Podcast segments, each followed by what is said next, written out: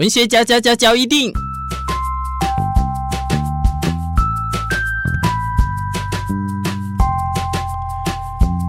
欢迎收听文学交一定。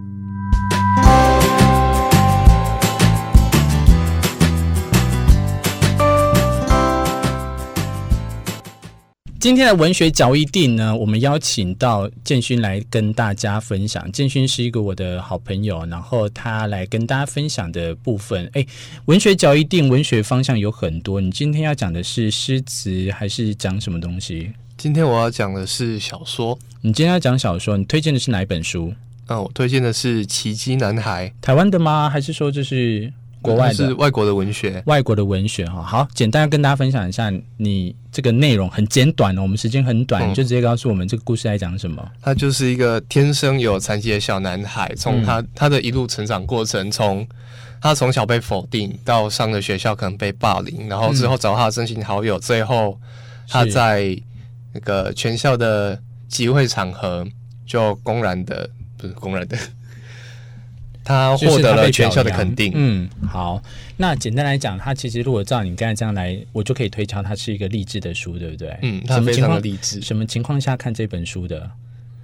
呃，刚好上志的时候啊，就是刚好嗯买了这本书。嗯。哦，好，那你推荐给大家看的这个是什么原因？就是在看完这本书之后，我相信不管你是在什么情况下，你都会获得。很大的勇气去面对接下来要发生的事情，嗯，因为这本书它是真人真事改编，嗯，所以你就看完他的遭遇之后，你会发现说，其实自己好像也没过得那么糟嘛，嗯。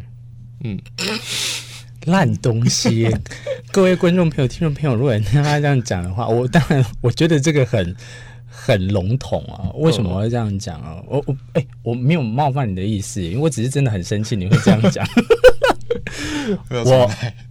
我看完的当下，我一个感受，就是霸凌这个议题好像永远扯不完哈。你看，为什么它会在各个地方、各个国家，然后还是永远都一直不断在发生？好像你知道，有一次我看到很短的一篇是期刊嘛，然后他告诉我们说，如果这世界没有学校，会不会就没有霸凌了？哦，他一起因说这个霸凌的问题，好像常常都会取决在学校这种。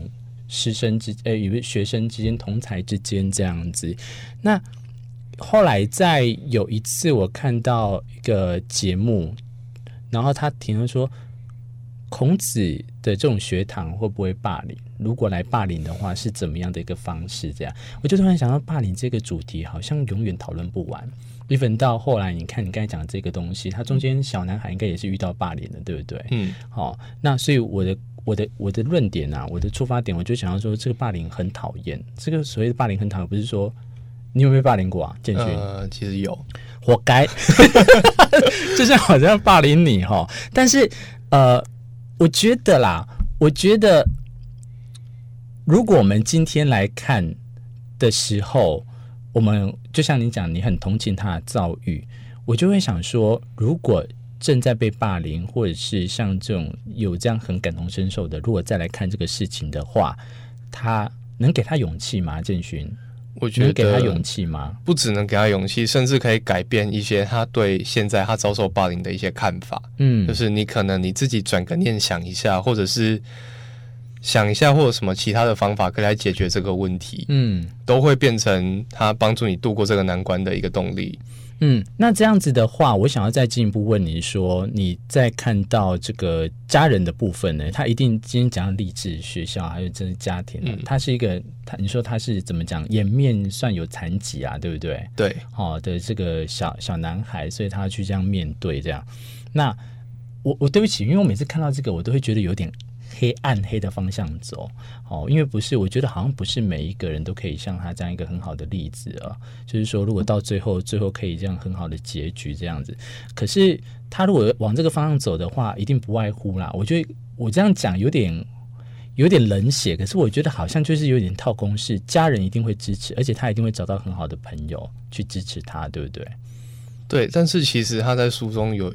一些部分就是他跟他的家人甚至有一些争吵，嗯，或者是互相不认同的部分，嗯，所以他不一定就是完全的套公式，他中间还是有发生不少的争执。可能我刚才霸凌他之后，我骂他活该，他现在开始在那边反驳我了啊。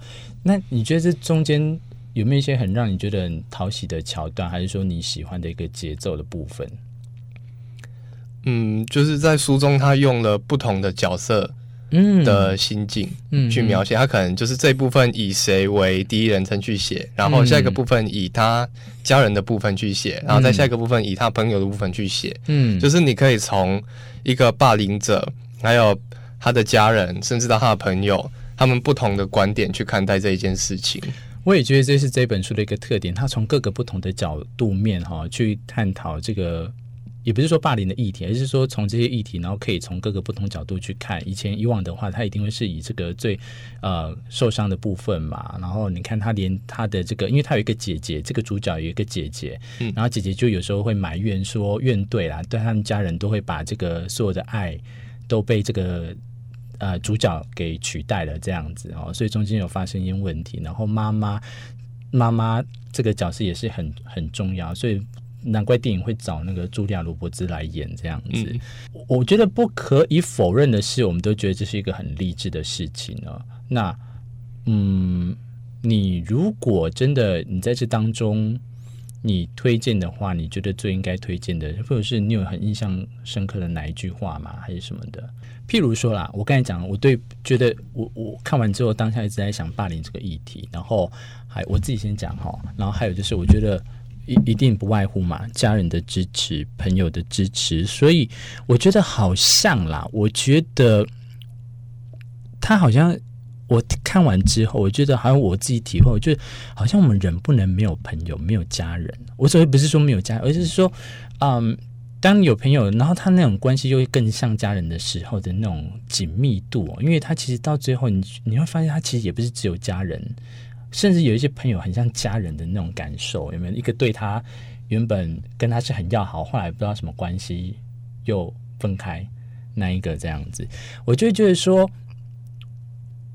呃，应该这样讲，就是我们的群体的生活情况下，一定会难免有摩擦、挫折。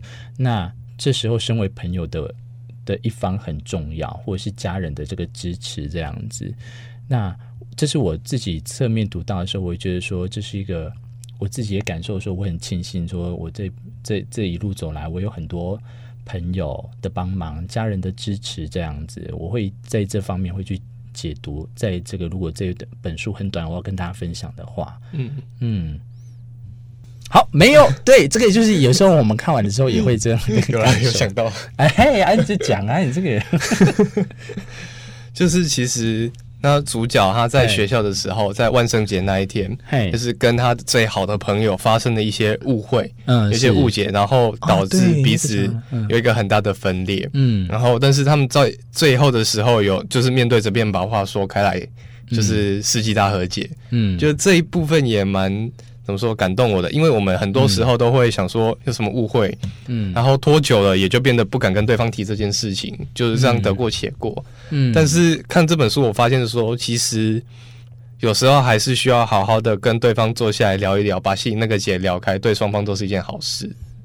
好像是这样哎，不管是跟你的家人还是你的朋友，如果真的有什么误会的时候，这个你可能讲开，总比这个错过之后。来得好，这样子，哎，所以你还是真的有认真在看书吗？有啦。好，今天文学角一定呢，这个我们邀请到的是建勋，然后来跟大家分享的是他的这本书叫做《奇迹男孩》。嗯，希望大家会喜欢。那我们这一次文学角一定，我们下次再相会，拜拜。